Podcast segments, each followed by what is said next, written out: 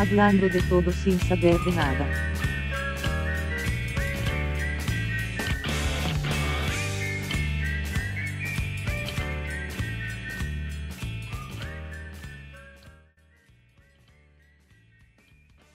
Hola, hola, bienvenidos a Hablando de todo sin saber de nada. Segundo capítulo acá con los muchachos Pablo, Sergio y Bastián al habla. ¿Cómo están muchachos? Mm, hola. Buenas, buenas. Aquí estamos iniciando el segundo capítulo, ansioso. Tenemos hartos temas, harto que hablar, así que empecemos. Vamos, Pablito. Yo voy a empezar. Eh, no sé si ¿Qué tema nos trae, señor? eh, es una, un tema muy nuevo para ustedes, que no creo que sepan nada. eh, no lo conocen. Eh, el tema es el Gekiga.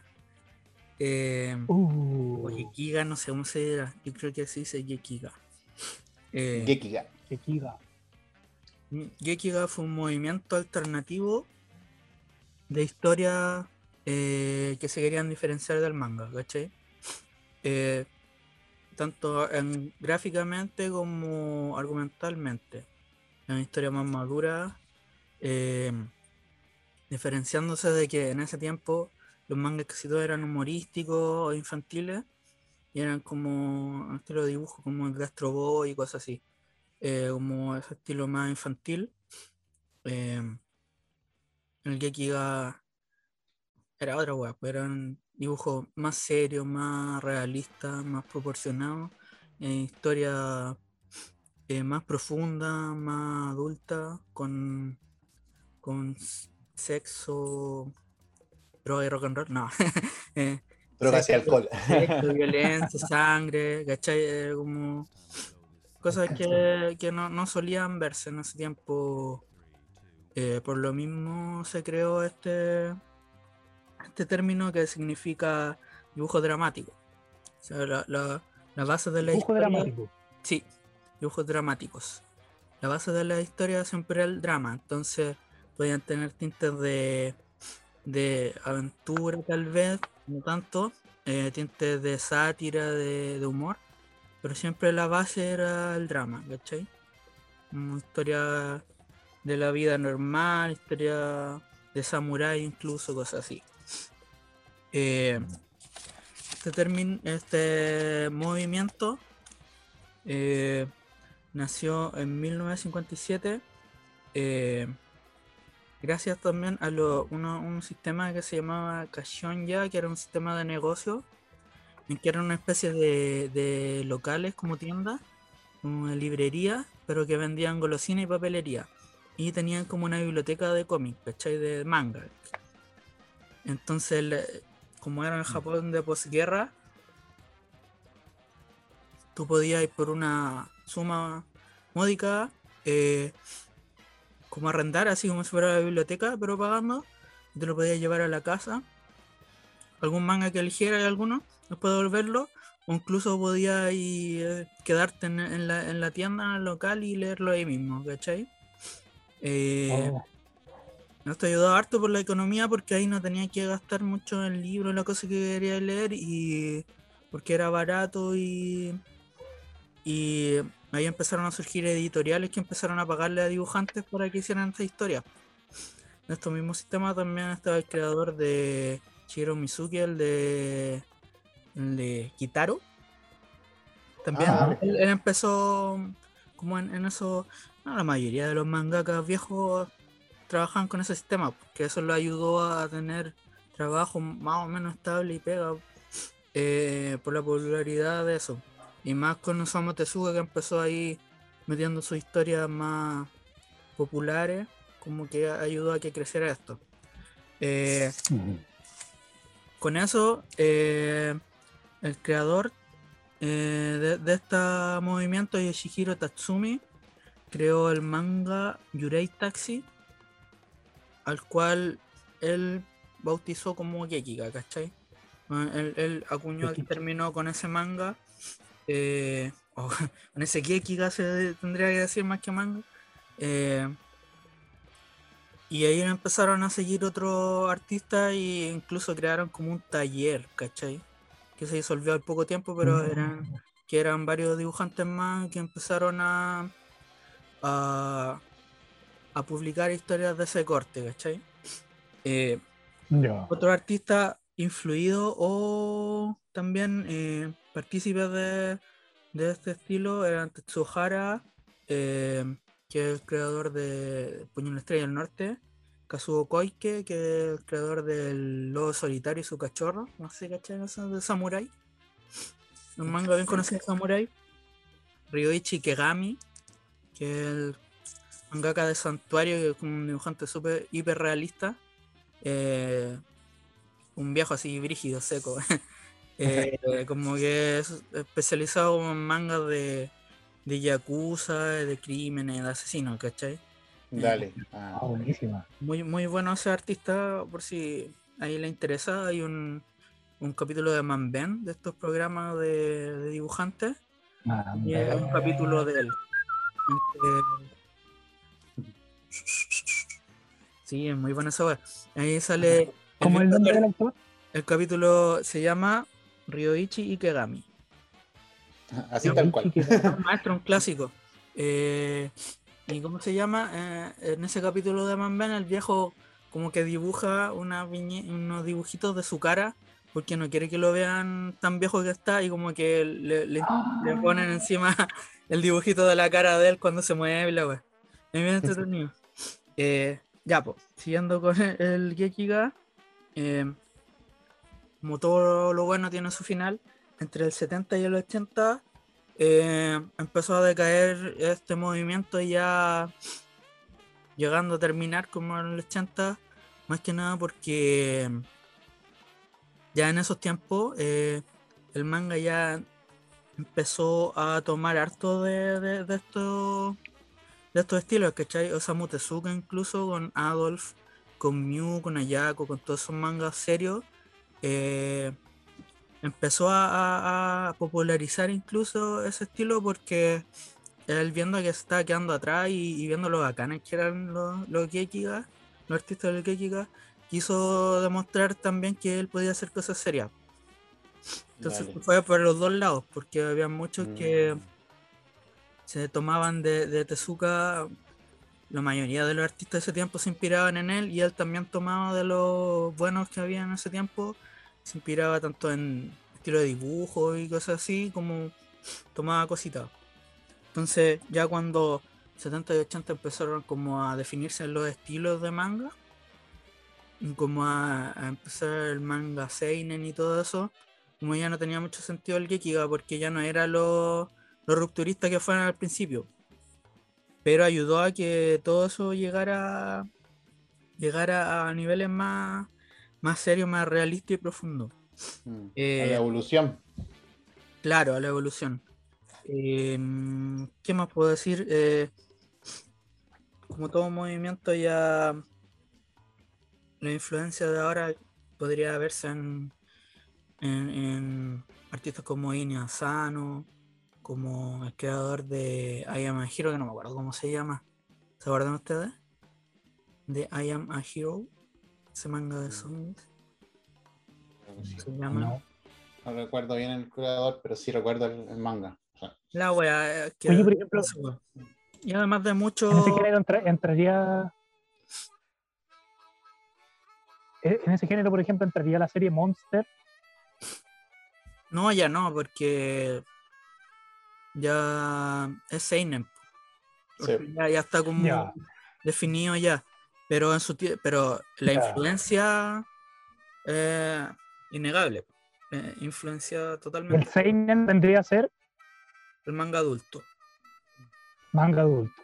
Es que igual yo creo que mm, el Seinen ya es como la evolución, se podría decir, o de parte de lo, de lo que nació del Gekigan, porque igual Gekigan fue como, fue como una, una combinación de la necesidad de, de generar un- algo más serio, ¿cachai? Tú Claro. habías dicho en el podcast anterior que igual era interesante ver el tema de que se comparaba el Gekigan con lo que era la novela gráfica, como la parte más seria de- del, del área del cómic, en- se podría decir, en Norteamérica.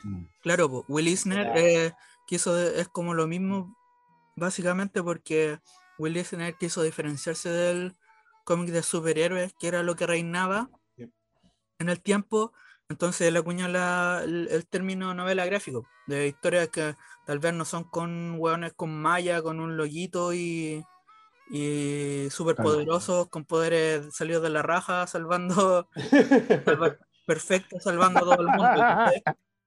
Igual, espíritu. igual es súper interesante saber, pongamos. Creador de Spirit. Tú, tú Sí, pues. hablaste de Hakuto no Kenpo, de las Puño de la Estrella del Norte, porque también te entraba dentro de esa, de ese, como se podría decir, de esa, de ese rubro del Gekigan y, y también pues me imagino lo que le tomaba crear los- los- las viñetas a los mangakas, al mangaka en sí, porque igual el Gekigan es más, es como- es más detallado, ¿cachai? En el tema del manga. Entonces igual llama la atención. po. tampoco es como primordial, como suponte Yoshiharu Tsuye. eh, no, no es el dibujo, es bien, bien Ahí. más caricatura, ¿cachai? Entonces es como Ya. rompe con eso, porque el mismo creador del Gekiga, este eh, Yoshihiro Tatsumi, eh, dice que, que no, que. O sea, no, no. No creo que no es. Eh, Yoshihiro Tatsumi creó, no, el otro, ¿cómo se llama? Ta- Takao Saito, el de Golgo. Eh, siempre dicen que como que redefinió, o como que él es, su estilo de dibujo es el estilo Gekiga, y él dice que no, que, que el estilo Gekiga no es un estilo de dibujo, un estilo de, de historia. Por lo Sí, mismo, eso de puede ser. Va, va- va más al argumento. va más en el argumento que en el estilo de dibujo. Entonces, por lo mismo hay, hay dibujantes que hacen dibujos un poco más caricaturas, no tan realistas, con caras tan serias, pero son historias dramáticas. Con el mismo Seinen también se da eso, que Sí. hay como, si tú lees las Big Comic Spirit, que son revistas de manga Seinen, ¿no? es ahí donde se, se serializa Monster. Eh, no todas son historias así, o sea, dibujos tan, tan pulcros y tan, tan realistas. Pues hay cosas bien eh, como viene la rápida, dibujos bien Mm. caricatura, pero que están dentro del, del marco de, de ad- de manga adulto, pues, como somete la historia de los salaryman, de los oficinistas, Ah. de los asalariados. Sí, po. También, pues son más, más humor, entonces tienen un dibujo más liviano. Pero eh, todos beben, beben de todo igual, pues. Pero el Gekiga es más como, como eso, como la historia dramática, seria, adulta, que en ese tiempo era, no, era, era todo más infantil, más ñoño, ¿cachai? No como Sí, para pues. cabros chicos, más como para. Era para generar entretenimiento más, más, Claro, más fácil, así. Sí, algo más y más liviano. superfluo. así. co- como que le subieron el pelo y ya cuando eh, dejó de, de existir el Gekiga también estaba la revista llegó la revista Garo que es como la revista alternativa eh, una de las más icónicas donde de ahí sale el Samaru Furuya que les contaba este que como Laichi Higari Club, como lo hemos conocido, tampoco es tan conocido, pero también él se, ba- se basa harto en Sejiro Maruo, que también dibujó en, en, en la Garo, Maru. y la mayoría de esos artistas. eh, también eh, Junji todo, todo- todos esos artistas como que beben de, de la escuela del Gekiga, ¿cachai? De alguna u otra forma.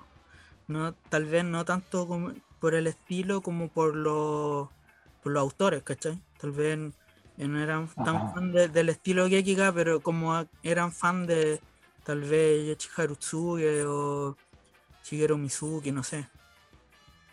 Entonces, la importancia de, de- de- de diferenciarse también es lo que me gusta, como el movimiento alternativo en, algo tan... en el 57, pues, imagínate. Uno recién estaba empezando, eh, uno de los viejos decía que ni siquiera había anime en ese tiempo, casi no había. pues, No, no, no, no tenían mucho de dónde Ahí te, ahí te así- das, te das cuenta de la necesidad de la evolución en, en todo lo que haga el aspecto artístico. Genera eso, genera crear algo nuevo, ¿cachai? Sí, pues imagínate nuevos, que nuevos movimientos. en esos Sí. tiempos el mercado era un- así pequeñito. eh, y como te decía, lo- eh, los mangas eran costosos, entonces convenía más esta, este estilo, como te decía yo, de Cashion ya, que era como libros de alquiler y estas tienditas donde los podían leer y eran como medio bazar y wey, así. Acá, entonces, acá me gustó el tema. Me- encantó saber cómo la base de lo que nosotros vemos, se podría decir como del Seinen o incluso de. Sí, no sé pues, si se eh, podría decir, pero yo encuentro que igual que el Geigen ya, llama, me llama la atención porque como se tomaba un poco más de seriedad en la historia o en la trama, y como ya me gustan más los mangas o los animes también relacionados con deporte, pongamos de, de Hachime no Ippo, encuentro que tiene esa seriedad por parte del, del mangaka, cuando cre- crea la, la historia, el detalle. Claro, Hajime no entonces, Ippo tiene, algo más. de eso.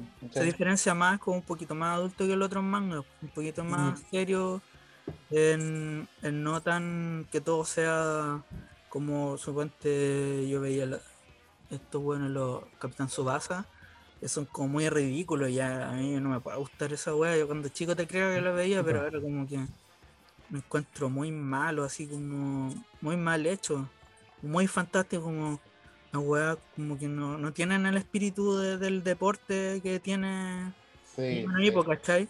De que el weón también pierde, de que lo, tú veis como los otros weones sufren, los amigos si querí- pierden, los dramas. que- algo más serio de eso tenía Chita no Joy, porque es más, más viejo y que la historia es desgarradora. Claro, y si queréis una wea brígida, está Chamo Gallo de Pelea, que es una wea así. Cacha. Mucho más brígida y eso es más como de MMA o de K1. Se basa en ese como estilo de kickboxing, pero la wea es cuatiquísima. ahí ya te vaya la chucha, sí, pero, pero ahí tenía harto donde. Hay harto, hay harto donde sacar. También eh, un- Ahí se abrió como hacia otro público también, pues, como Sí. un público adulto.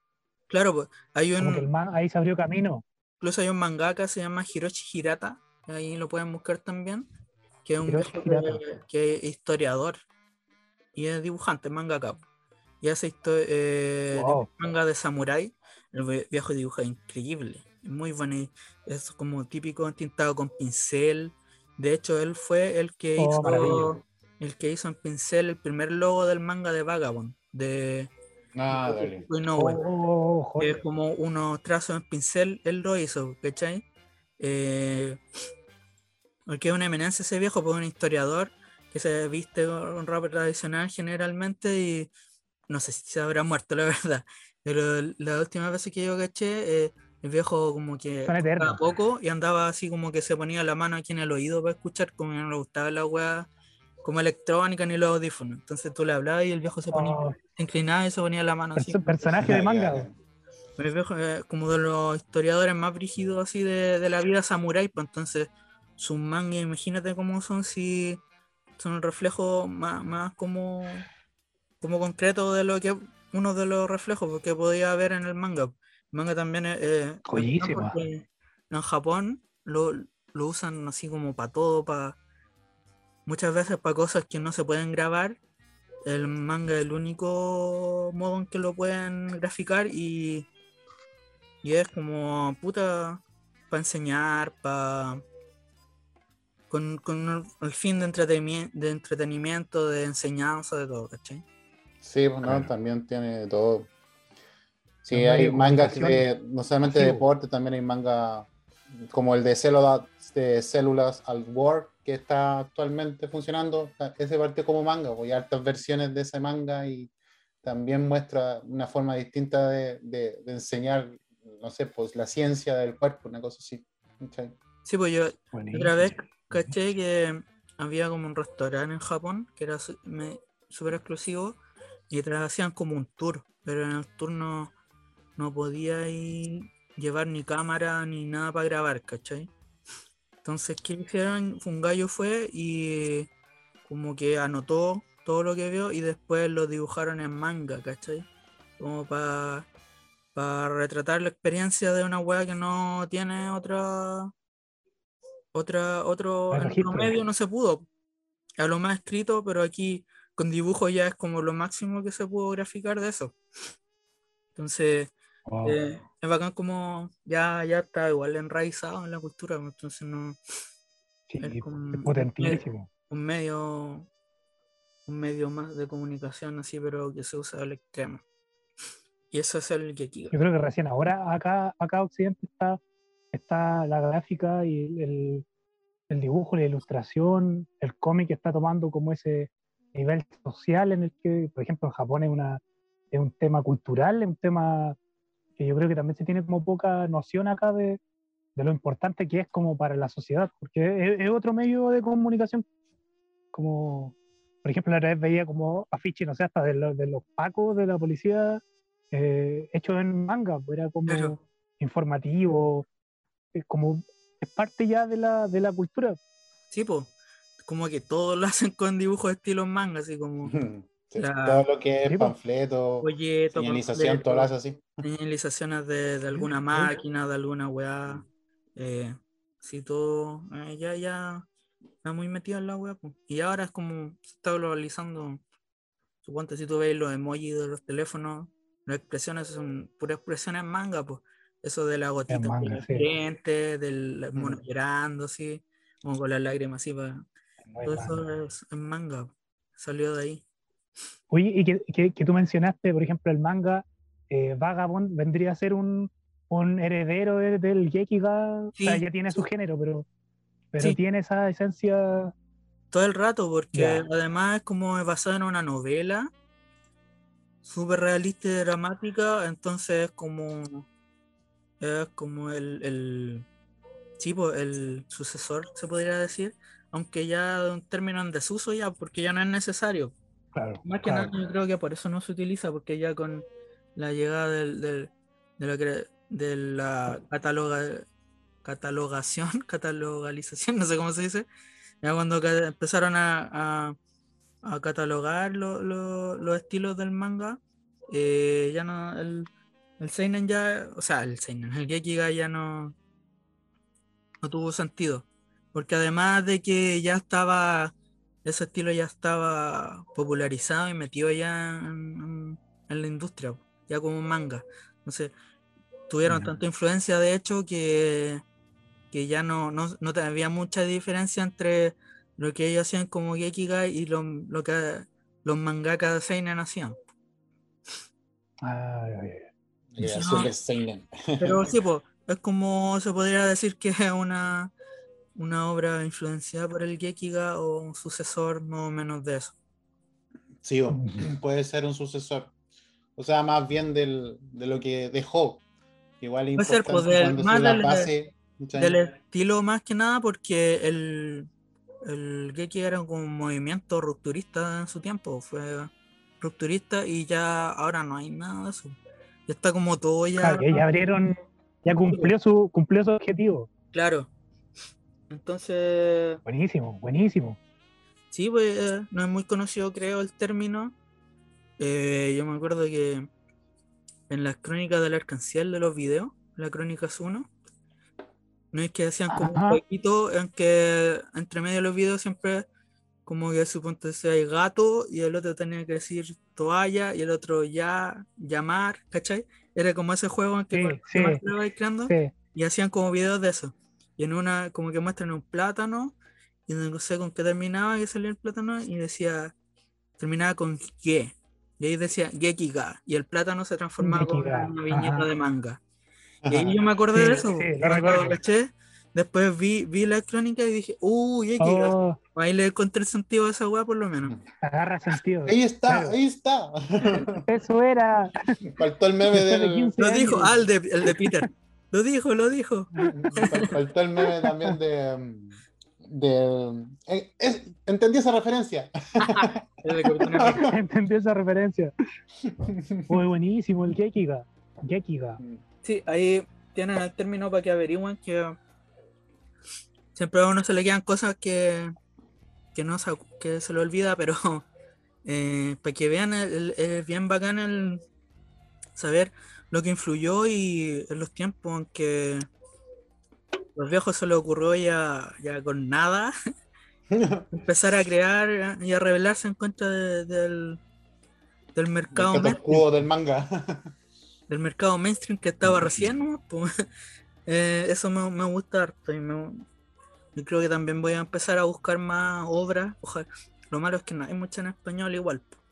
Mm. Pero a ver si hay alguna en inglés. Por, por, por, las redes vamos a estar, podemos estar recomendando los autores. Podríamos estar publicando ahí de los autores. Claro, yo de. Los autores que estamos nombrando.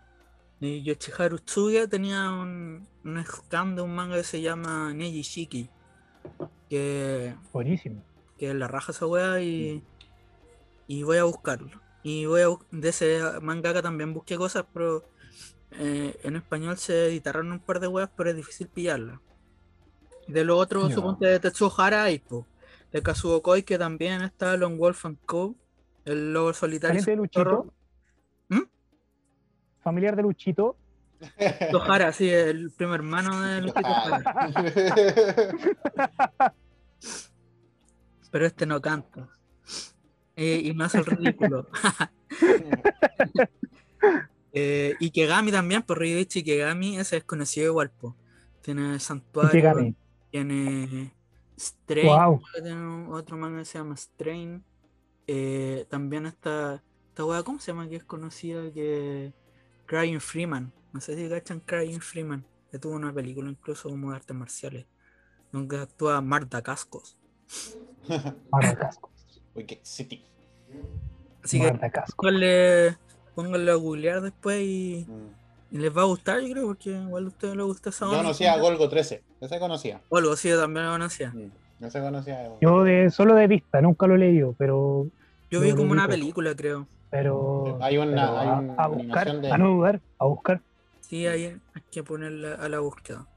Ahí vamos a agregar en las redes sociales, ahí en Instagram y en Facebook, vamos a ir poniendo algunos algunos comentarios relativos al, sí. al, a los autores, dando donde pueden encontrar algunos mangas, no sé, pues. ahí vamos a estar en comunicación con quienes quieran escucharnos y nos quieran también seguir en redes sociales. Exactamente. Ya, Oye, pues. ¿con qué seguimos? Bueno, vamos a seguir con la segunda sección del, del podcast. Eh, bueno, mi tema principalmente yo creo que va a ser una pequeña introducción, se podría decir, pequeña dentro del, del, del universo de podcast, que igual es, siempre es más, eh, va contra el espacio-tiempo.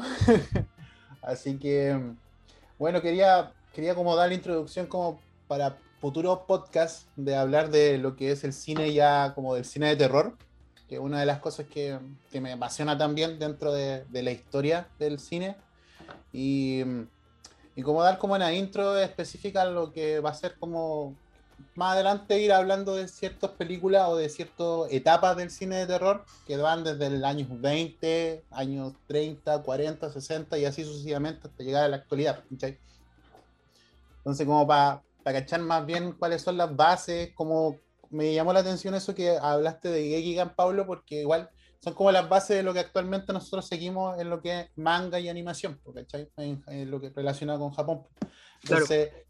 En Estados Unidos o en Europa, donde nace específicamente el cine terror y donde la may mayor cantidad de películas que se reconocen, se, recuerdan en, lo, en, en la memoria del, del, terror, son más películas que se realizaron en Alemania, ¿cachai? Entonces, es un dato curioso que uno le daría, le daría como entender de que las primeras películas de terror o las primeras películas relativamente que intentaban entregar algún tipo de emoción más allá de la alegría.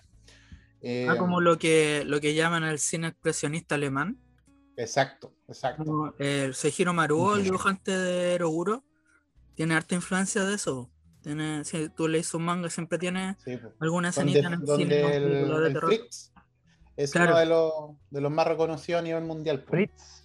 Mm. Entonces, eh, más bien dar una introducción de lo que fue el cine de los años 20. Mm, más adelante, no sé, pues en algún, en algún podcast, en algún tiempo podríamos hacer pequeños programas individuales donde hablamos de ciertas cosas. Claro, pero después se puede como hacer eh, especializado en un solo tema. No Exacto. Exacto, y así como para la gente que quiera, quiera escuchar un poco más o, o saber un poco más, recuerda que nosotros hablamos de todo, a veces, y sin saber nada. Sí, pues, eso, mira, primero, que recordar de que una de las primeras películas reconocidas que dieron como el puntapié inicial de, de lo que era una especie de cine de terror fue como la, las películas de 1920. Ahí nacen como la intención del cine mudo de crear una, de que la gente tuviera otro tipo de, de esencia, ¿cachai? Que las emociones no fueran solamente alegría o risa, ¿cachai? Eh, del Golem de 1920 por Paul Weger, eh, donde mm, principalmente la idea era como mostrar el desafío de, la, de, de, una, de, un ser humano, o sea, el desafío de, de las leyes del, de Dios y del ser humano, ¿cachai? Ah, Crear yeah. algo de la nada. El Golem, Paul el Golem, golem. era un, es, una, es un es una criatura mitológica de la cultura judaica, ¿cachai?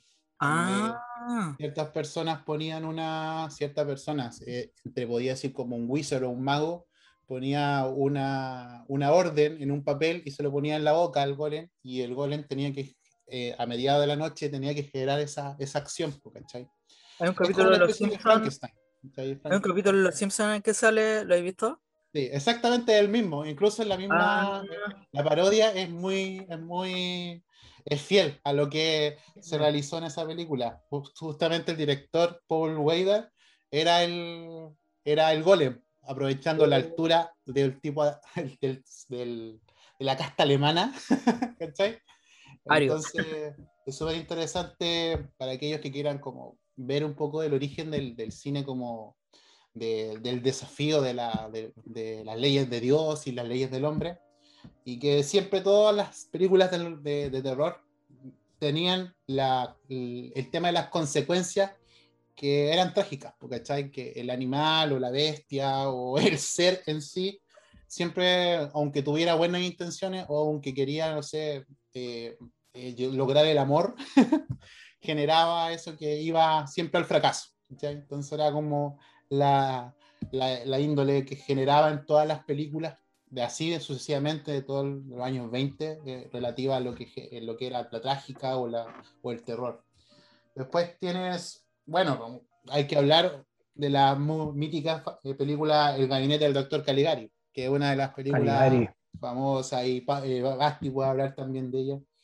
Eh, del típico, bueno, del típico más bien era como un retrato de una, una, especie de psicópata, ¿cachai? Entonces ya era como más meti, meterse más en, en, la parte interna del ser humano, la, las sensaciones, las emociones que, que guarda muchas veces.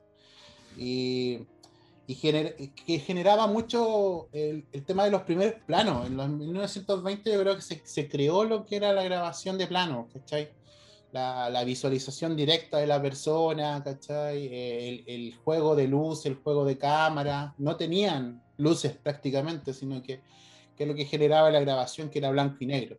Y aparte que no tenía, era un cine completamente insonoro, pues, o sea, era solamente visual. Y, y, yo creo que las personas que han visto esa película igual les causa algo, a pesar de que estén rodeadas de, de ya del mundo de los efectos especiales. No sé si alguien quiere hablar alguna de esas, de esa película que le. Si, si es que la, la, han visto, pues no sé. Yo soy, la cacho porque soy Hiro Maruo, tiene también una versión de, de un, un, manga cortito, eh, parece que sale en Lunatic Lovers, no me acuerdo. Que empieza con, con esa historia de, de Dr. Caligari versión manga. Y de lo que me acuerdo, no me acuerdo si la vi entera, pero me acuerdo que los fondos eran bacanes, eran así como pintados. Como sí era artístico, pero era, mm. es bacán la, como la, la, puesta en escena y gráficamente es como súper interesante como, como lo, los maquillajes del tipo, eh, no sé, es como... No, eh, lo que generaban esas películas de los 1920 que a lo mejor para algunos puede ser muy fofa o muy como ñoñas.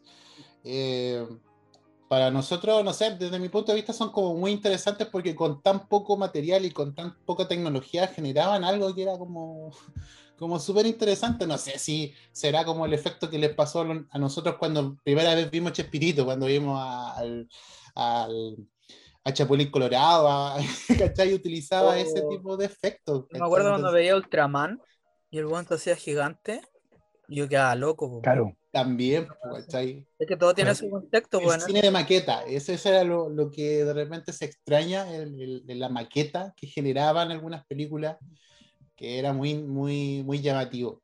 En los años que- 20 y 30 no había nada, pues. Entonces, Sí, yo creo que quedáis muy loco. Y, hoy Y aparte- aparte esos mismos- técnicas que hasta el día de hoy se ocupan. Mm.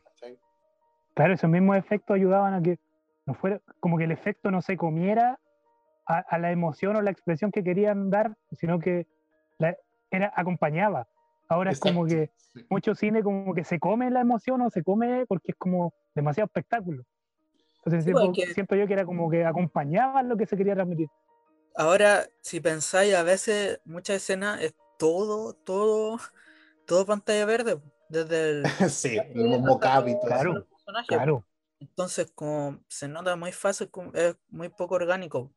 Como estas películas con animatronic, y aunque igual se notaba que- un poco que eran maquetas, ha- habían algunos que no se notaba tanto. Suponte Alien, que igual no, no sé si era animatronic o era un Sí, digital, en Alien, pero era una wea, una wea increíble, pues tú veí cuando Sí. había inversión Sí. en las películas, se Depredador, se alucinante. Depredador, Alien. eh, Predator, también, pues cuando se Sí. saca la máscara y tiene esa wea así, tú ves como la piel. Oye, joya, Alien versus Depredador, eso podríamos hablarlo también en un capítulo. Sí, hay que hablar Depredadores. ¿no? de, de la- de- de lo que generó, bueno, mi idea es con este, como esta introducción ir, ir dando como el paso parte por parte del cine de terror, que también generó otras cosas, porque ¿cachai? generaron eh, técnicas de, de visualización, la creación de, de mundos y universos completamente como la de Alien, los de Depredador, o universos, no sé, de terror como los los de Jeeper Creep, pero bueno, muchas otras cosas, el mismo universo de, de Freddy Krueger, ¿cachai? Entonces, Los Gremlins. los, gre no, los Gremlins, bueno, todavía Los estoy esperando Gremlins. que supuestamente este año, antes de pandemia, es- iba a salir la, la tercera película de los Gremlins, ¿cachai? Uh, son muy buenas esas películas. Ya, pero sí, como tomando en consideración, me gustaba el concepto que tomaban como de los primeros planos. Siempre eran, me llamaba la atención hacer los primeros planos en los años 20 y 30. Utilizaron mucho eso y que yo creo que se recupó en los, en los 80, mucho con películas de, de los Slayers, ¿cachai?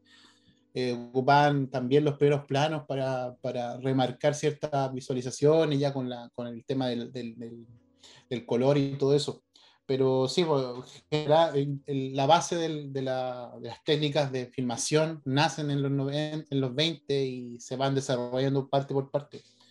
Eh, y la creación de los monstruos, por los, los Monsterverse, que se podría decir, los primeros monstruos, como el mismo Doctor Caligari, que a pesar de que no era una persona, no era algo tan, tan horror- horror- horroroso de ver, pero la forma que tenía de actuar, la forma que tenía de el maquillaje, todo lo que Claro. generaba era, era interesante, ¿cachai? Y César, porque era como el sonámbulo zombie que, que, que eh, cumplía todas las órdenes del, del doctor, ¿cachai? Que eso era como lo representativo a lo, al, al psicópata actual, ¿cachai? Que tiene como su, su, su, su pseudo ángel malvado dándole órdenes.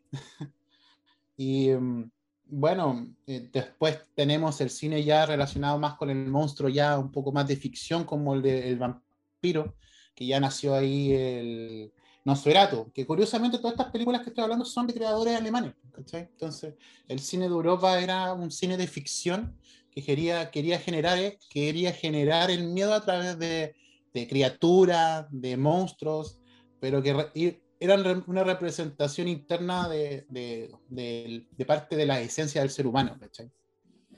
Claro. Y bueno, un mismo Nosferatu, pues era un vampiro, un, un chupasangre, y que también tomaba en, en consideración el- el- las primeras partes de- del patrón de la mujer, del, de la, la mujer que se sentía, la damisela en peligro, ¿cachai? Y, que- y que curiosamente, no sé si ustedes se han dado cuenta en todas las películas de terror del- de 1920 hasta, mil, o se podría decir hasta 1940, nosotros recordamos el monstruo, recordamos el villano, recordamos la- el, el deforme, el, el que moría, el que pe- perdía contra, eh, se podría decir, el, el- hombre bueno, ¿cachai? O el que moría, no sé, siempre lo recordamos a él. No recordamos a la, a la, a la, a la damisela, no, no recordamos al, al tipo que la salvó, sino que eso es lo que, lo que quería la gente y lo que queda más en la mente era de, de él. pues, El protagonista en sí era el monstruo, ¿cachai? Entonces, Claro. llama mucho la atención eso, que, que en sí eh, el- el- la persona bonita, el, el- el- el tipo elegante, el que salvaba a la niña, el que salvaba, eh, el que vení- me venía en el momento adecuado, eh, el actor que tenía el- la prestancia es el que menos se va a recordar hasta el día de hoy, ¿cachai?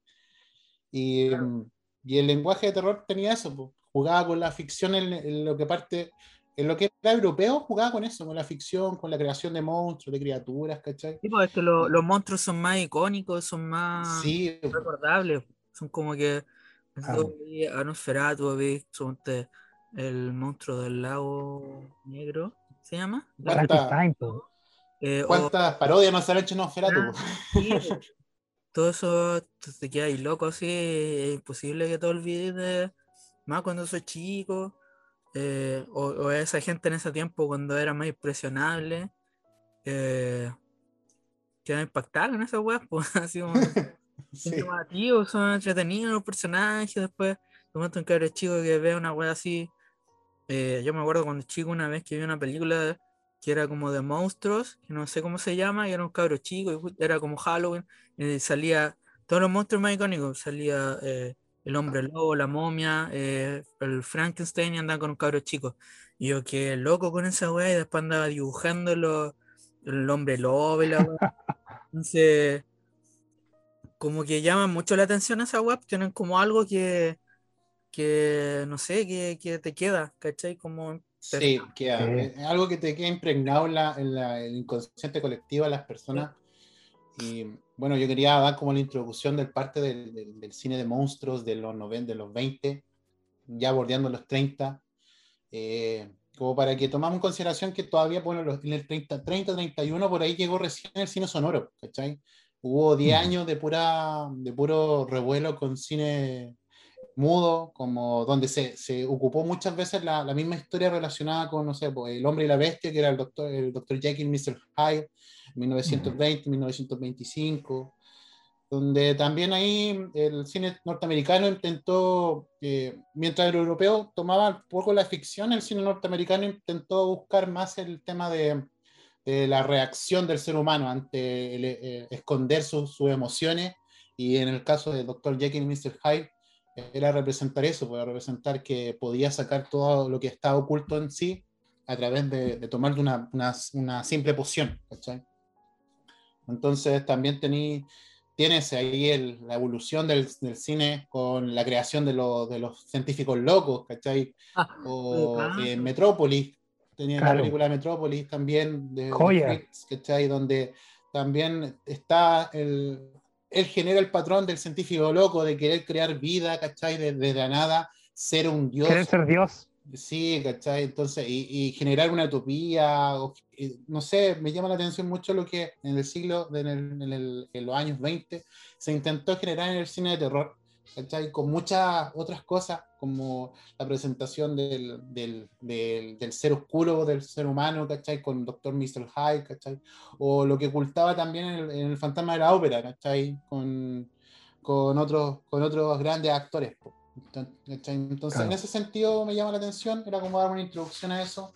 Posiblemente más adelante poder hablar más específico de algunos, de algunos directores, ¿cachai? O hablar de algunos actores específicos. Pero para que vamos viendo, vamos vamos dando la introducción a, a estos temas, que igual son interesantes de repente de, de hablar, ya que estamos llenos de, de efectos especiales, pues como decía Pablo, estamos llenos de mocap, de pantallas azules, y antiguamente se generaba otro tipo de, de, cine, ¿cachai?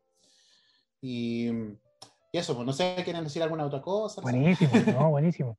El- por ejemplo, me, me llama la atención ahí, por ejemplo, con el doctor Caligari, eh, tal vez parte también el, el principio de ese como terror más psicológico, a- al, al buscar más como la, la como subrayar o, o- o tratar de resaltar la- la- lo visual, como generar, generar esos efectos como más psicológicos, como terror más, sé, porque por ejemplo Caligari es como esos escenarios que son como edificios que no, no tienen forma eh, como convencional, sino que son como más Tipo. torcidos. Entonces juegan más con, con esa psicología de, Tiene de todo la un- imagen. Es- es- Tiene toda un- una estética como de pintura, así, de surrealismo. Que Sí, Sí, los, sí. los escenarios eran impre- para mí eran muy geniales, porque lograban con, con, con técnicas muy rudimentarias, ¿cachai? Crear algo tan como para uno tan normal, se podría decir, porque en esa época igual el- en Europa el renacentismo igual se seguía llevando, ¿cachai? En el sentido de la arquitectura. Entonces como que eso se representaba también en las películas que eran de los años 20, ¿cachai? Casi eh, principios de los años 30. Eh, y también por la, el, escen- los escenarios, las técnicas que se ocuparon en esa época también eh, repercutieron en lo que nosotros seguimos viendo en la ciencia ficción. pues, ¿cachai? A lo mejor con más tecnología, pero es la base. Pero, Y como tú decís, pues, el, el- el cine de terror de thriller, prácticamente ellos lo crearon. pues, como, ¿has visto esa película Dark City? En que salen oh, peliculaza. acuática y un edificio, eh, como que también toma harto, yo creo, del cine más antiguo, así como de, de por estéticamente, como no es Sí. futurista como clasi- clásico, ¿cachai? Como una mezcla bien rara, pero toma, yo creo que bebe mucho de también, puede ser de el Doctor Caligari o Sí, de, del cine antiguo en general, como que siempre se va, uno mira para atrás para muchas veces para crear cosas, Sí, de la influencia ya no, esa peliculaza. te marcan y, y del- siempre vaya en alguna web que creáis algo de eso te va a salir, pues, porque ya está antiguo, ya como que queda en tu mente, en tu inconsciente y, y imagínate esa gente que no conocía nada, weón, ver, ya con saber que los weones salieron corriendo cuando vieron al tren en la pantalla, después cuando Sí, oh, sí, ¿Quién fue el que, Méliès, el que hacía esa weá con la cabeza, que como que con los weá con sí, sí. sí, Josh la cabeza? Eh, puta, pura creatividad, pues, Eh. Incluso Josh Méliès fue el que creó prácticamente el cine de las bases del cine de terror pues, con la mansión del diablo, ¿cachai? Sí, sí.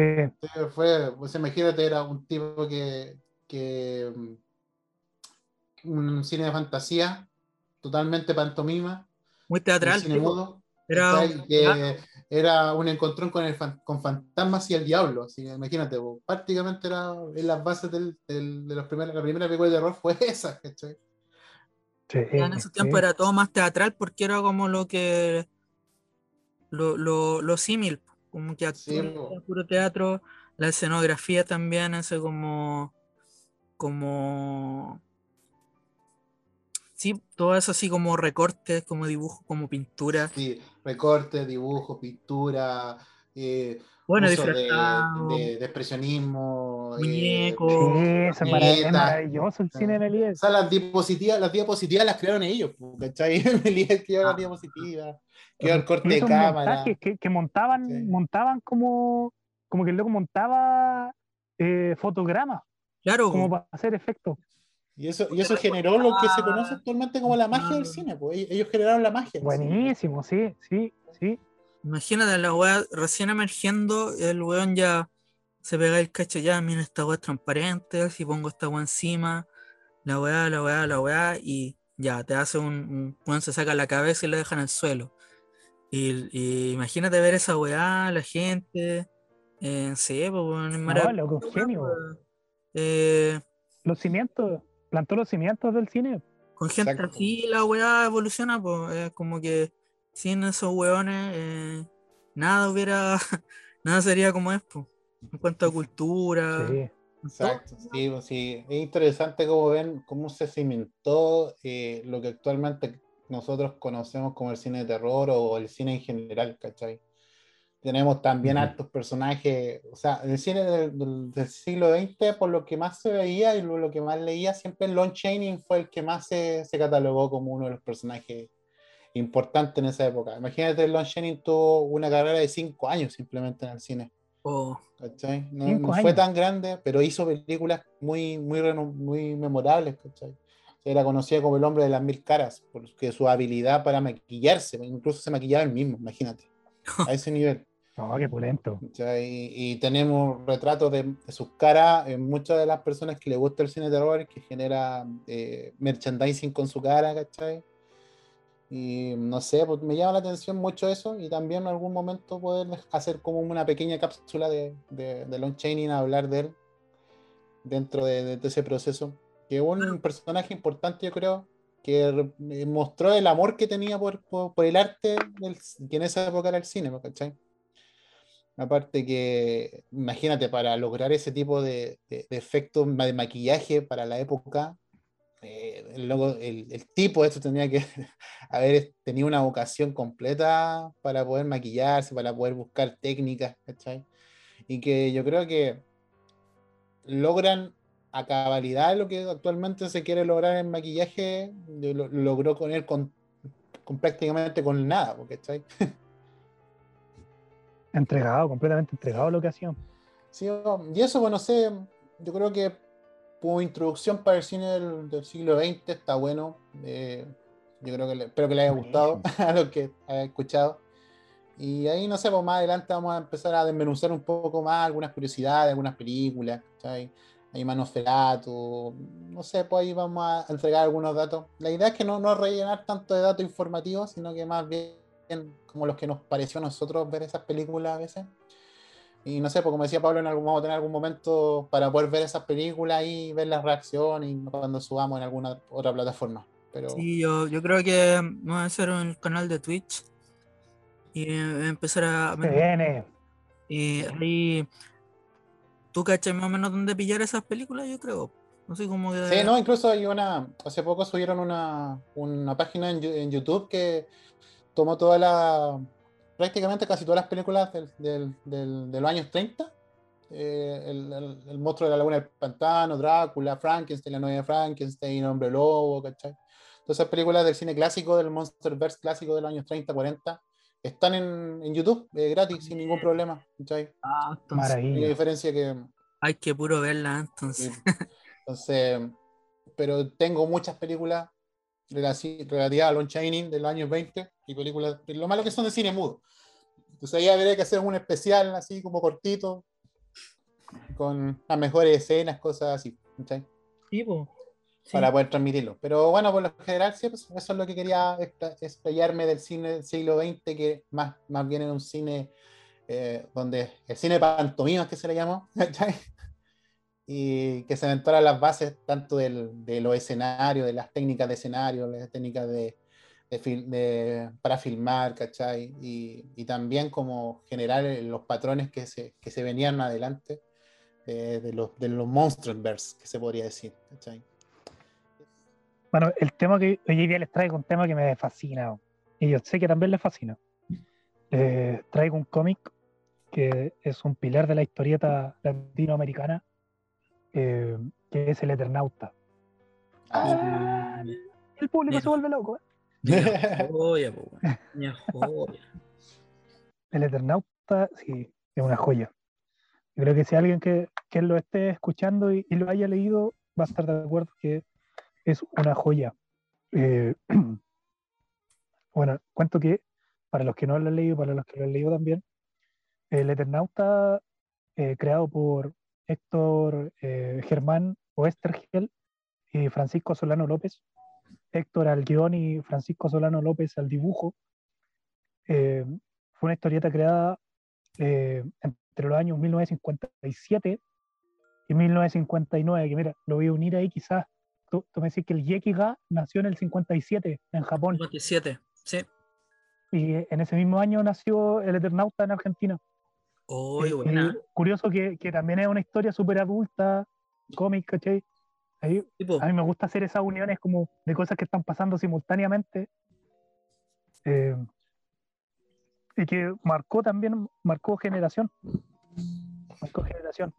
Eh, el Eternauta comenzó a publicarse en una publicación semanal de tres páginas. Tres páginas a la semana en una revista que se llamó Año Cero. Año Cero. Eh, bueno, ¿de qué va un poco la historia? La historia va de eh, la historia parte, está situada en Buenos Aires, lo que ya marca como un precedente en el cómic latinoamericano porque eh, al ser un cómic de ciencia, de ciencia ficción, la mayoría de los cómics hasta esa época eh, se basaban o en Manhattan o Nueva York, eh, era, muy centro, era muy centrado en, en, Estados Unidos o en las grandes capitales. Entonces, esta historia se centra en, en Buenos Aires y parte en el momento en el que hay un dibujante, de, un guionista de cómic que está en su despacho. yo creo que claramente es como un, un reflejo de sí mismo de, de, de Westergel, un, un, guionista de cómic que está, sentado en su despacho pensando en, su obra, en qué hacer, y ante él se aparece una figura de, se le aparece una figura de un hombre. Y este hombre comienza a contarle su historia, y ahí nace el Eternauta. Eh, parte como un, voy a contar como pequeños detalles, como una familia que está a los alfares, solo pequeños detalles. Eh, el final de la eh, Son un, grupo de amigos que se juntan en, como en el eh, en, una, en una pieza, en un garage, no sé cómo llamar. Como, es como el, ¿será como sótano, no, voy así, sí. Claro, como el sótano de la casa se juntaban a jugar truco, que es un juego de cartas. Eh, eran varios amiguetes ahí que se juntaban a tomarse sus combinados, qué sé yo, su, su convite. Claro, su energética con, con destilado, no sé. Sus pipas con pebre ahí. Su pipas con pebre y navegado. Yo creo que, según la historia, yo creo que era de navegado esa historia. sí, sí. Bueno, sí, sí. lo que pasa es que, ¿cierto? Es muy de navegado. Y aparte una historia súper rica para leerla, para leerla ahora como en otoño invierno. Tiene, tiene eh, bueno, parten que, que estos amigos están, reunidos, ¿cierto? Jugando y comienza una nevazón en, en, en Buenos Aires. Comienza una nevazón eh, de una nieve que es, eh, es, fluorescente y es verde, verde fluorescente. Eh, entonces, Juan Salvo, que es el protagonista de esta historia, eh, y sus amigos se dan cuenta de que hay algo extraño en la nieve. Y se dan cuenta que sus vecinos están muertos.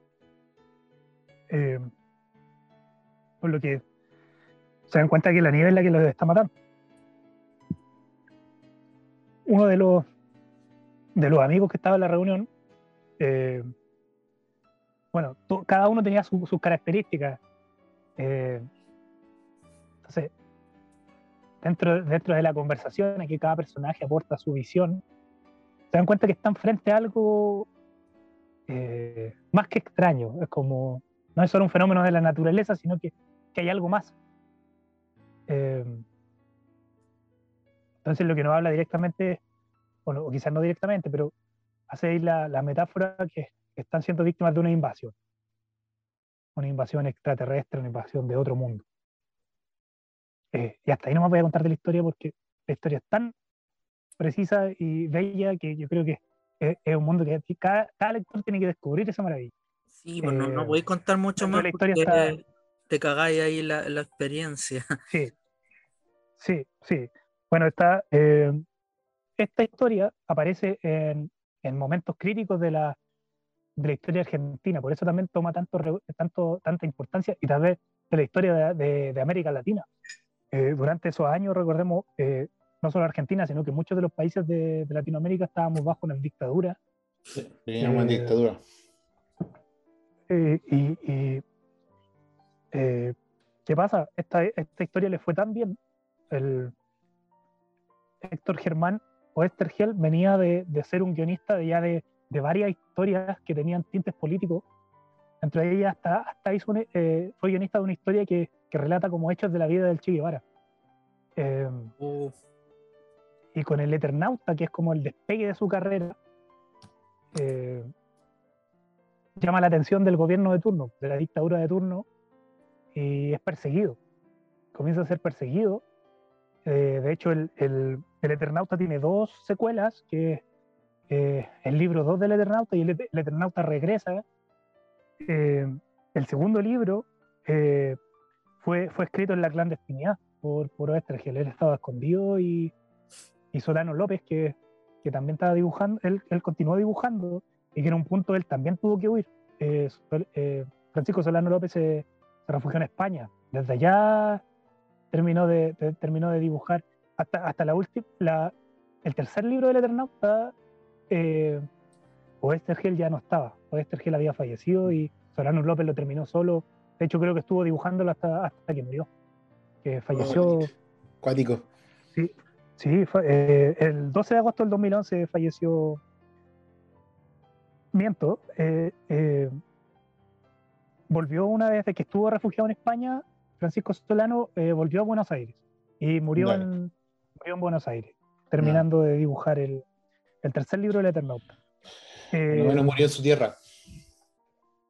murió en su tierra, sí, murió, murió en su tierra. Bueno, dentro de cosas que se pueden rescatar de, de, de esta obra que yo la encuentro gigante. Yo la encuentro gigante porque eh, en cuanto a, a guion, es un guion que, que si bien hay mucha gente que por ahí dice que es como muy extenso, que ahí de repente hay páginas que son como tediosas porque es mucho texto, eh, yo considero que, que, que, que es una joya, que, cada... Y claro, también quizás hay problemas, se le podría llegar a llamar problemas de, de continuidad o algo, por, quizás por la misma publicación que tenía, que eran tres páginas a la semana y que, que también tuvo un ritmo eh, de publicación rápido. Entonces, la misma situación en la que se vivía quizás eh, no lo hizo tan pulcro, pero, pero yo creo que, que, al contrario, yo creo que eso mismo le da, le da el toque, le da el misterio que tiene, le da... Es que eh, es una obra, es densa. Es densa, pero es porque también la- las weas que está contando o el- no, no son para hacer weas de cabros chicos, pues si él Mm. básicamente eh, es como una alegoría a la al oponerse al al, entonces a, a lo- a la dictadura, Claro. a los dictadores, al, al sistema, ¿cachai? Entonces Muy interesante, sí. me- Muy, me- interesante me- eso. me hace ruido cuando wea mucho con la historia lenta. Como si todo tuviera que ser rápido y furioso, corriendo, Claro. cohetes, o weones llamando la atención. Tra- tragar sin masticar. Siempre hago esa reflexión de que por eso le fue bien a estos hue- hueonados como Hola Soy Germán y todos estos saco weas que tuvieron tanto éxito ese tiempo, porque eran puro llamar la atención así, ¡ah! ah", y poner carita, y con eso la gente feliz, pues, y, y suponte cuando decían, no, True Detective, tenéis que pasar los cuatro primeros capítulos y ahí se pone bueno. Y yo vi esa wea y el primer capítulo ya quedé encantado, porque tú tenés que saber qué esperar de cada weá, tenés que empezar a, Claro. a degustar el estilo de la cuestión, pues no, no es como que la- las weas tienen que ser de cierta weá o te- cumplir cierta expectativa, porque cada obra es una weá única, pues, un mundo. Entonces, Exacto. eh, como que me encuentro que es bien facilista esa, esa como crítica que se hace, porque si bien es bien denso el manga, el manga, el cómic, también es como manga, porque es así como en blanco y negro, eh, Sí, sí. como Gekiga, es como, sí, voy a decir así el Es, paralelismo es como un Gekiga. es como un Gekiga. por- La historia avanza más o menos lento, pero porque es compleja y porque es detallada, po.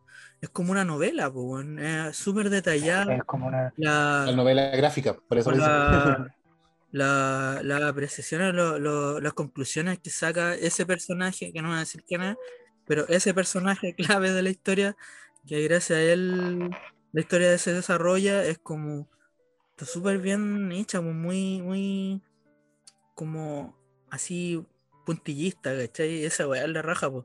Sí. Y- pero tampoco se puede ver mucho en Latinoamérica que siempre trata de tirar para abajo sus weas. Eso es como una Sí, pues es parte, es parte de la cultura parte de la cultura, po. el latino- latinoamericano. Así como Pero que la no- Me calidad- acostumbrado a verlo de afuera la calidad de esta Claro. weá es innegable, pues yo, me acuerdo, tú me lo prestaste. eh, yo la conocía de hace tiempo por una revista que había leído, pero nu- nunca la había tenido en mis manos y no la leí en compu. pues, Entonces me la pasaste, entonces la leí de ahí, de las páginas. Y Sí, tuve tardes, como dos tardes enteras o más leyéndolo. Porque no es weá de que pasáis una página, pues, como de analizáis, leí bien, tenéis que entender bien.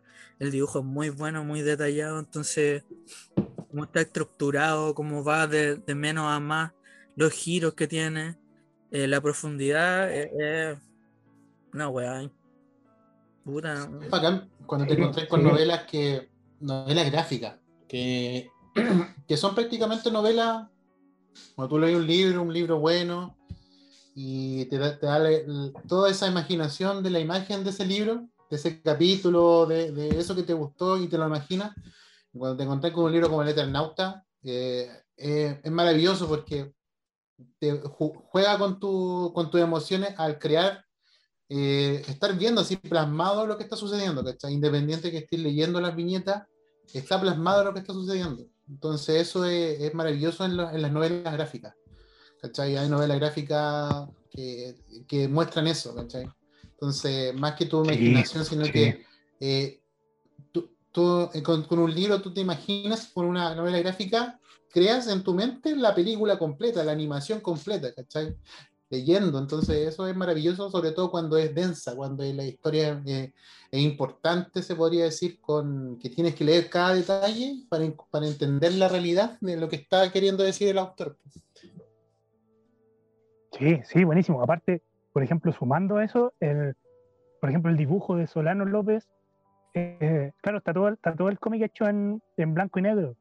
Entonces, es un trabajo de tintas que yo lo encuentro, pero eh, es un precedente, es un precedente. eh, las expresiones de los rostros hace que, claro, lo que tú decís, por ejemplo, que, no sé, por el guion te va contando algo y tú ves que el personaje, no le miráis la cara al dibujo y luego sentí la angustia, sentí el, eh, la, como la, la ansiedad de los personajes, como este desconsuelo, eh, la incertidumbre, ¿cachai? Son como weas que están tan bien hechas que, eh, loco, la wea como que te, se genera como una fusión, ¿cachai? Como una fusión entre el, el, el guion y el dibujo, eh, es una wea, yo lo encuentro perfecto, yo lo encuentro a todas rajas, así como...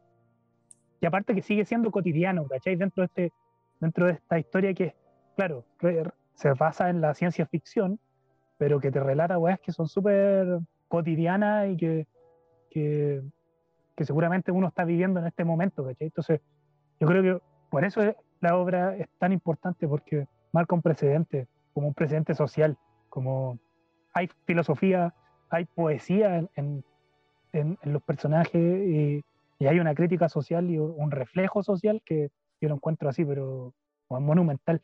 Creo que del, del pilar de la historia latinoamericana. Y mundial, y mundial, Sí. yo creo que mundial. Todo el Sí, rato, todo el rato. Es una obra cumbre, pues si no tiene por qué ser europeo o gringo para que la weá sea. eh, de hecho, si, si hubiese sido así, la weá la tendría mucho más alto de lo que está. pues. Ahora es como. No, no, no es lo conocido que debería ser.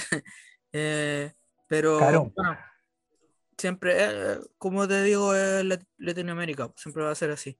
Pero.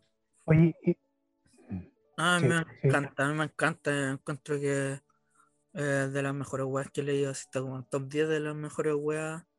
Eh, mí me gusta la Sí, referencia igual, cultural que igual. tiene eh, el Eternauta cuando lo leí también. Me, me encantó eso, la, la representación de la situación en, en Argentina, que, que eso es lo interesante, porque utiliza localizaciones muy, muy parte de, de- de Buenos Aires, la cancha, eh, la cancha de River, ¿cachai? Los ferrocarriles, Claro.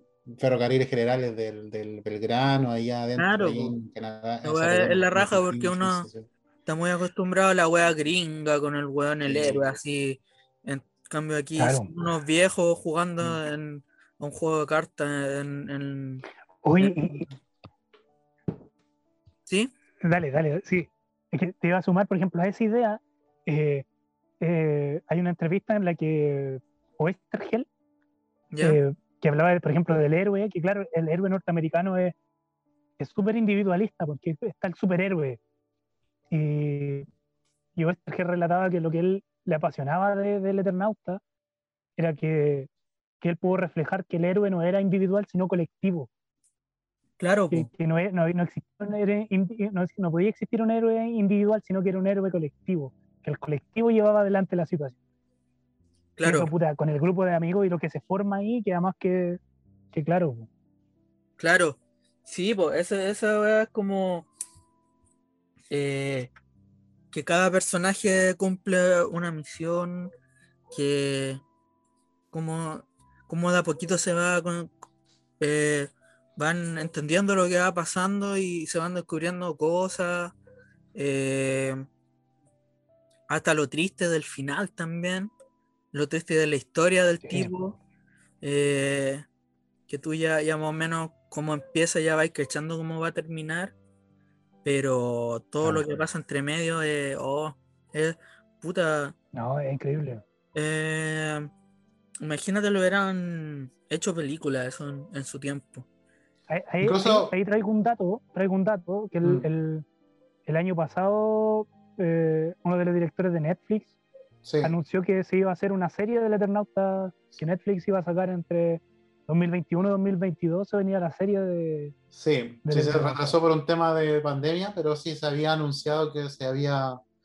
Eh, un proyecto del Eternauta se había consolidado en la plataforma Netflix y que van a estar trabajando para eso durante el 2020, pero por el tema de pandemia se retrasó todos los, los proyectos que se venían. Sí, creo que lo, lo, intentó tomar la Paramount antes de que la compraran eh, no me acuerdo quién la compró. La Paramount quería tomarla para hacer una, película, pero hubo problemas con, licencia y, y entonces pues, cuando quieren cambiar todos los guiones. Mm. claro, que ahí yo creo que también es el tema de por qué no se ha hecho antes, porque yo creo que también toca temas que, por ejemplo, pasa lo que pasa con Akira, que también siempre se habla como el live action de Akira, oh, y yo creo que yo creo que Akira no necesita un live action.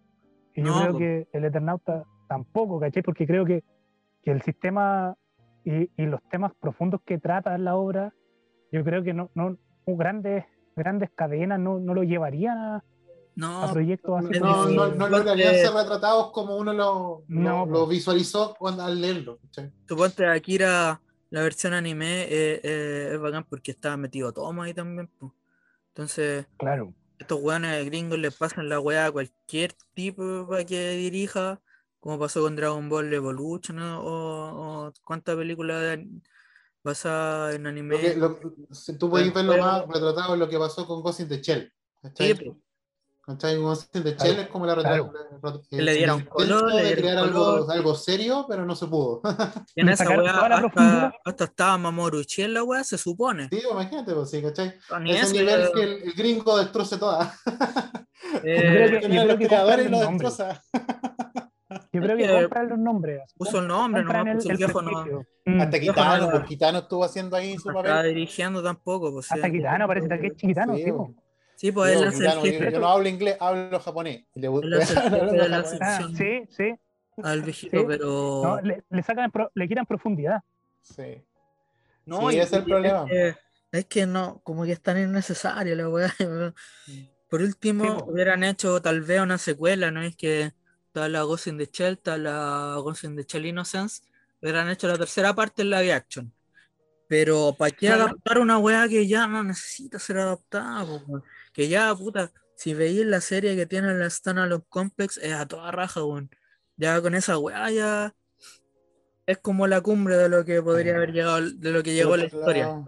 Entonces, eso es lo que me da miedo así con el Eternauta, me da miedo eso, que intenten crear eh, fidelidad en, los conceptos visuales, pero en, en, el concepto filosófico, el concepto más bien representativo, alegórico, eh, no logren darle y termine siendo más una serie, serie latinoamericana tipo tipo teleserie prácticamente así con es que como superflua, no sé.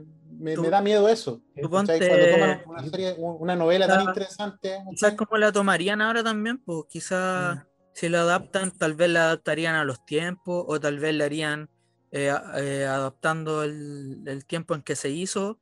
No sé, pues ahí también está complicada la cosa, po, porque Sí, ya... está- yo- por lo menos a mí me deja aparte- mucho que decir si eso. llegase a salir ahora, Mm.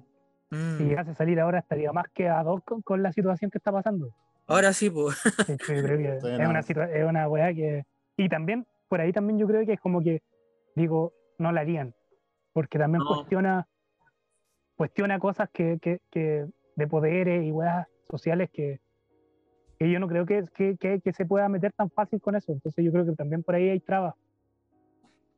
Partiendo, Eso también, de lo que le pues, pasó a Oestergel, También. que, el, guion- el guionista Oestergel fue desaparecido en la dictadura argentina eh, junto con sus cuatro hijas y lo- las parejas Sí, de po. sus cuatro hijas. Entonces, eh, es algo que, que- que- Por eso yo creo- digo, eh, el, el Eternauta es una hueá tan importante eh, que, que no sé, no sé si le haría le haría ahí como el amén de, de hacer una adaptación para cualquier medio, porque hay unos radioteatros por ahí en YouTube Mm, eh, que, que- que a mí particularmente creo que me gusta harto eso porque cuando uno lee la historia y en la época, creo que en la radio también tiene mucho que, sí, que aportar ahí el concepto Sí, de la radio. Y Sí. eso me gusta, eso me gustó. Además, pues sí, era como que es un buen medio para aportar la historia, pues. Radioteatro, pero en su Mm. tiempo. Pero ya no tiene sentido, encuentro, empezar a manosear la weá eh, más No. que a, a lo más si hacen una animación con las gráficas parecidas a las del cómic, pero ni eso, que no sé. Como que no, Sí, es que por lo menos por la No- no animación le tenía veo por dónde. o no le veo por dónde, ¿cachai? No. No, tendría que tomarme una serie, tendría, que- tendría que ser una, una animación igual seria, pero no sé, no, no lo encuentro porque igual, por lo general, en- en lo que son plataformas de streaming incluso, actualmente también están tomando lo que es el tema del- de la inversión, ¿cachai? Entonces, mm. o sea, y por el dinero ensucia todo. Y más Netflix que no es la mejor, pues por último hubiese sido Después de ver del Note, no, HBO hace mejores adaptaciones, pues. Entonces tal vez Claro. esa weá lo hubiera agarrado, le tendría más fe, pero Netflix como que los weones tiran weá nomás, pues. Tiran y tiran y de 10 O weas. sea, se quizás, quizás que me, atre- Mm, me atrevería como a tirar la idea de tal vez una película en animación, Sí, como Ah, bien, parece que respetando, respetando quizás los diseños originales, yo vi como que, no sé, como unas weas, pero tampoco me convencieron mucho, weón. No, mm, no, como más ido Por al lo lado de general, la las animaciones son- ficción clásica. un pseudo más fieles, ¿cachai? Pongamos un ejemplo, actualmente el- una de las plataformas de streaming que está siendo bien fiel en la animación es Amazon Prime, donde contratan buenas, buenas, buenos casas productoras gringas, obviamente. Pongamos con In- In- In- Invincible, la serie que están actualmente de- del, del Kierman, del creador de, de Walking Dead. Ah. ¿cachai? ya. es muy fiel a la- al cómic, es muy fiel, eh, es sangrienta, eh, es, es una, una utopía de superhéroes muy, muy compleja. Entonces, igual le- ha sido fiel en, en la animación. No, no, han, no han ag- agotado en gasto en, en hacer censura, cosas de ese estilo. ¿Cachai? Pero obviamente, una está lo- el tema de una, de una animación que es de, un- de una serie, de una de, una, de un cómic que es prácticamente superfluo en el sentido de la historia, a un cómic como El Eternauta, que es una, un- una historia prácticamente, que tiene que ser re- retratada. ¿cachai? Entonces, no sé si, Claro. si una animación lograra tampoco también lograra eso. ¿cachai? Yo creo que eso, yo creo que los, Mm. los, los poderes que, que se puedan llegar a, seguir- a sentir tocados por la historia, o, yo creo que ahí estaría la gran piedra de tope, Mm. que sí, sí toca temas que son como sociales y que están muy en boga, que todavía están latentes, entonces ahí yo creo que también podría haber un problema. Pero no sé, eh, yo traía este tema, de- creo que lo recomiendo así, pero yo creo que cada persona una vez en la vida tiene que leerlo. Es una weá que uno no se puede morir sin leer esta weá. No te puedes morir sin leer el Eternauta. Por lo Y, menos si eh, está te en- gusta, Para mí es una obra de arte. Para mí ¿Te es una obra de arte. El Eternauta. si te gusta el Sí, no, es, es una, es una, es una weá que, no sé, loco, yo creo que es como fundamental, así como, de hecho esta edición que tengo es, es una edición de, de literatura complementaria para los colegios. Eh, sí, eh, es de la- una edición del 2012, eh, supuestamente para los colegios argentinos. No sé si eso se. Habría que preguntar ahí a gente de allá si es que. Tal vez para la biblioteca, ¿ah? porque igual tiene como esa pinta como de biblioteca. Tal vez sí, po. Sí. como para los colegios de tener su ejemplar en la biblioteca. Me acordé del, Ya, del aparte video del está- justamente ahora. Justamente ahora. Y aparte, aparte está también para descarga. En internet ahí si son busquillas, pueden, o si a alguien le interesa también se puede poner en contacto y le podemos dar el link de cómo, cómo de- obtener la obra digital. También está por ahí, Si no, no, muy complicado no es. Sin miedo. tampoco. sin miedo a la piratería. No, sí, no se lo voy a hay pillar. que con weas también. Sin miedo a la libertad. Pero, pero libertad de loco, expresión. obra fundamental del cómic latinoamericano y mundial. Así que eso era lo que yo les traía hoy. Excelente, un excelente Bueno, tema. Me bueno. gustó. Recomendable 100%. Todo el rato, muy buenas. Muy, una, una wea que, que si fuera gringa la tendrían a la chucha más Mm. arriba de lo que está. Y acá no todos lo conocen, pero al que le gusta el cómic Mm. igual lo, Hay- lo conoce, ¿cachai? Es como no. En temas también de, de libros, también hay caleta de libros que también están como bajo valorizados, pero que mantienen una, una, una, una fanaticada bien interna, ¿cachai? Entonces, ojalá que más- también que, que libros también más adelante. Trascienden solas. Son obras que son tan buenas que trascienden solas. Como que no. eh, se, se convierten de culto, ma- ma- mayormente. Eso es lo interesante. Cuando uno se, se mete un poco más en la novela gráfica y quiere conocer más también el- la cultura o lo que ha hecho en tu propio país, porque latinoamericano, como latinoamericano, es, es muy rico, enriquecedor también lo que es la novela, lo que es el cómic, ¿cachai? Recuerdo algo muy, muy básico de Fito Manga, ¿te acordáis el, el cómic que hizo del chico súper acelerado? Lo, que- ¿Cachai? O sea, también está, era súper interesante también. a lo mejor no era una historia tan densa, pero, pero era una, una puesta en escena interesante para leer y para entretenerse, ¿cachai? en esos tiempos era como, yo me acuerdo en los tiempos en que lo mostraban bacán y la weá.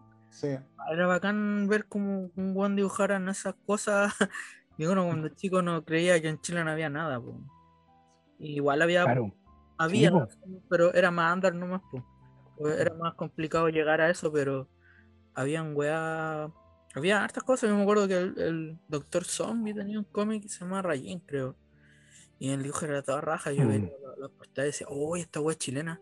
Yo cuando chico era, uno era tan weón, decía, no, si esta weá si son bacanas porque son gringas, no. Si yo veía, decía, oh, qué bacán esta weá, y es de aquí de Chile, oh, se como queda impactado. Sí, entonces Buenísimo. Latinoamérica igual tiene su- su- sus buenos editores, sus buenos creadores y, y uno de las de, es Precedentes. importante como que en, est- en esta, por lo menos en este podcast podemos hablar de eso, porque estáis también de, la- de- de las creaciones o de algunos autores latinoamericanos que, que también yo creo que han dejado marcas. El mismo Jodorowsky, pues Jodorowsky ha dejado Sí. marca en todo el mundo. Está porque bueno para ir, chileno. cono- para ir conociendo Sí. cosas que algunas igual es complicado llegar a conocerlas. Mm, No exacto. meterse a arte la weá o tal vez te llegan. Me acuerdo del Eternauta yo Claro. desde cabro chico conocía por lo menos de nombre porque tenía unas revistas de cómic Mm. no me acuerdo cómo se llamaban. Eh, no era Wizard, era una revista así como de cómic. Pasaban cómic gringos y eran españoles o mexicanas. Y ahí tenía como un especial del Eternauta. Y ahí yo leí la weá y quedé para la cagada con la historia del tanto del, del cómic como del, del autor. Po. Me fue para el pico. Claro. Hoy no tenía idea tampoco que había pasado una weá similar que aquí en Chile y en Argentina. Y siempre tuve ganas de leerlo, porque como así, oh. Y después el Basti lo tuvo así, eh, lo devoré el, el así como. Recomendado 100%. para que lo obtengan, lo lean. 100%. Es una maravilla. Búsquelo para bajarlo. Ahí si pillamos un link nosotros lo subimos en las redes. Ahí, ahí vamos a dar unas pistas. Ahí las coordenadas. Correcto. Sí. Está, está- está bueno el, eso- el capítulo de hoy, me, me gustó bastante. Estamos- hemos estado como conectados uno al otro con ciertas cosas, así que me, me- Sí, ha sí. sido fascinante. manejábamos más o menos los temas, que a veces uno no. no suponte yo de cine antiguo no cacho tanto, entonces igual es bacán ir aprendiendo, metiéndome más en eso por- y si podemos después ver una peliculita ahí. nos- Sí, hacemos- no, hay varios temas, hay tantas cosas que podemos hablar, que eso es lo, lo interesante de los podcasts, que hay muchas cosas que nosotros hemos vivido, hemos leído, hemos visto, hemos prácticamente adoramos y, y los manejamos, porque esas cosas se pueden explayarse en un podcast. Hay, hay weas que, que no, no, no manejáis mucho, pero te incentiva así como a ponerte a investigar un poquito más. Eh, que, Kiga, yo conocía la wea, pero tampoco me, me acordaba mucho. El Toki Waso también como que conocía el tema, pero me atraía más porque eran cosas desconocidas, porque soy un weón que, que se dice otaku, entre comillas. Le preguntáis de esa wea, yo creo que no cachan mucho igual. Sí. Eh, Como tú decís, pues hoy día la- actualmente la, gusta ir para el atrás. tema de, de la rapidez de información, y- Y lo bueno es que por lo menos Sí, hay- empobrece harto también eso. sí, pues, empobrece De mucho. repente la, la sobrecarga de información empobrece mucho la, la información Claro, que sirve, es como que la, la, la, la oculta. claro, claro. Y ahí suponte ya con sabiendo lo- los temas ponía en YouTube y hay un par de, de videitos que igual te sirven para informarte un poco más de la weá o, o buscáis tus películas por ahí. Ahí bájense el Stremio, a lo mejor en Stremio eh, puede que estén en las películas que nombramos, si es que no están en YouTube. eh, los cómics ahí quizá. ¿Cómo? Sí, pues podríamos hacer algo así más adelante, pues, para que los radios escucha y puedan tener su, su parte visual. Eh, Oye, está Discord, la- la gente Twitch, vaya- podemos hacer todo eso en, en esas plataformas. Te quiero decir que la gente que está ahí quizás eh, escuchando, eh, que se interesa también puede mandar recomendaciones de recomendar cómics, películas, eh, temas relacionados, ¿cachai? Sí. Como que Curiosidades que a lo mejor quieren que que podemos investigar y, digamos, comentar. Claro, Claro. sí, yo- Podemos, podemos abrir ahí el. ya, ya, se- ya, ya cachamos más o menos los temas que estamos tratando, pues no tan, no la weá más mainstream se puede decir, como ya entrando en Claro. cosas que, que tal vez no son muy comentadas, eh, pero es interesante, porque además nos ayuda, nos serviría para conocer más es como También, Sí. Sí. Vamos, ¿qué pasa, Bob? Si, si generamos algún, algún tipo de interés en otras personas, también no, más igual vamos a podemos incluso invitar a algunos la- para que participen en el si no lo vamos a hacer igual. No, a Si no lo vamos a hacer igual. no No importa nada, pues. vamos a hacer igual, vamos a llegar 400 capítulos, no importa que nos escuche una persona. Claro, vamos nomás, vamos nomás. Vamos que se puede. Así que eso, no sé si hay algunos comentarios, podríamos hacer unos comentarios finales. Yo por mi parte creo que estoy, estoy ahí ag- agradecido y eh, motivando a que, a que se busque, se lea y se, se nutran ahí de lo que estamos entregando. Por mi parte también, interesante, me gusta poder explayarme un poco de, de lo que pseudamente conozco, no es mucho, pero me gusta poder a- decirlo a los demás. Y también porque estamos con un grupo de amigos, hablando prácticamente, somos es una conversación entre amigos, los demás estén escuchando es otra cosa. Así que Claro. nada, pues, bacán, eh, los temas han sido interesantes hoy día. No conocía lo de Genki Gan ni ni los temas anteriores del, del- del tema del podcast pasado. Me llamó mucho la atención del edificio donde prácticamente se Oh, generó la sí, eso cultura del la manga, raja. ¿cachai? que fue, fue muy interesante para mí. Y yo creo que para, para la gente que nos escuche también, pues, hablar de, de las bases del cine o las bases del manga, o también de lo que estamos hablando del Eternauta, de, de que hay, hay más, hay más en Latinoamérica también. Claro, eh, yo no sé qué voy a decir. eh. sí, pues, como decían, eh, sí, eh, más que buscar así como hacernos populares. como La idea que teníamos de hace cuánto, unos 5 años, 7 años, de No, más incluso 10 años atrás de, de hacer algo en conjunto. Y ahora que está el apocalipsis en el mundo, pudimos hacerlo.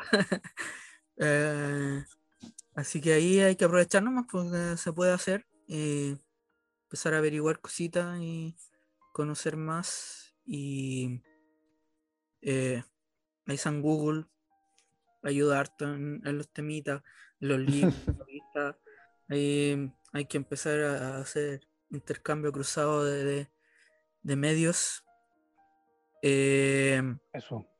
y tal vez en, en próximos capítulos eh, me gustaría hablar de juegos y cosas así, que ya, para no centrarme Sí. tanto en puro manga, porque igual tiene que ser más variado. Mm. Ahí voy a, voy a venir con algo, un tema relacionado a videojuegos o algo así. Pero también Yo voy a tener, eh, voy a hablar de libros, dos libros, así que para el próximo, para que Bueno, mira que yo leo re poco, así Yo que. estoy, yo estoy viendo todavía mi tema. Tal vez traiga un manga. Ah, bueno. Así que vamos a, vamos a ir variando. Vamos bien, vamos bien, vamos bien. Mm. Recordar a la gente que nos escucha que estamos ya en Spotify y en Anchor, eh, o Anchor, como se dice. Anchor FM.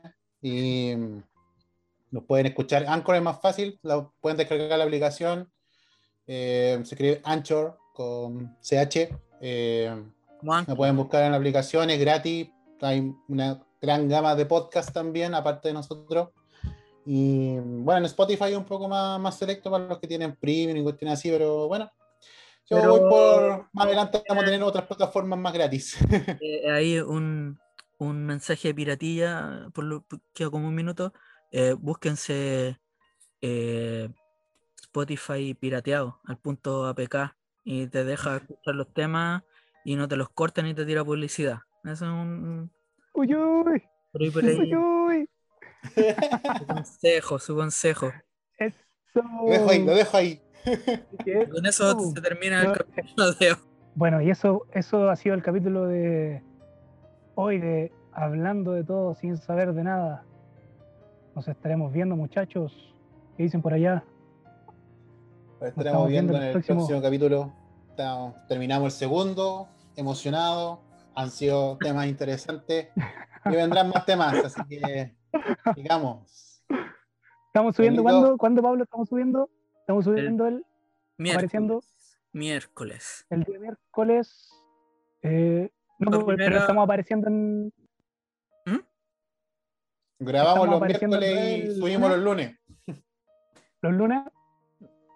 Yo diría lunes se sube. de miércoles a miércoles o lunes, dicen ustedes. De lunes a lunes. Eh, grabamos los miércoles y subimos los lunes mejor para tener tiempo. Grabamos para- los miércoles, subimos para los lunes. Ya, grabamos los miércoles, salimos los lunes. Así que eso, nos vemos el Eh, próximo lunes. Lunes, ahí por Facebook y por Instagram vamos a estar tirando los links, avisando, ahí metiendo ruido. Y, y si quieren hablar cualquier cosita ahí, no- nos manden al DM y vamos a estar atentos y les vamos a responder. Así que, Eso, nos vemos por, salud. por eh, Spotify, y Twitch. YouTube, Facebook, Yancor, TV, Tumblr. canal, Twitter. Para UCB Televisión. Y señoras de humo. No se acuerden, no se olviden. Nos vemos entonces, muchachos. Nos vemos. Chao, chao, todos. chao, chao, chao, chao, chao. Chau, chau, chau, chau.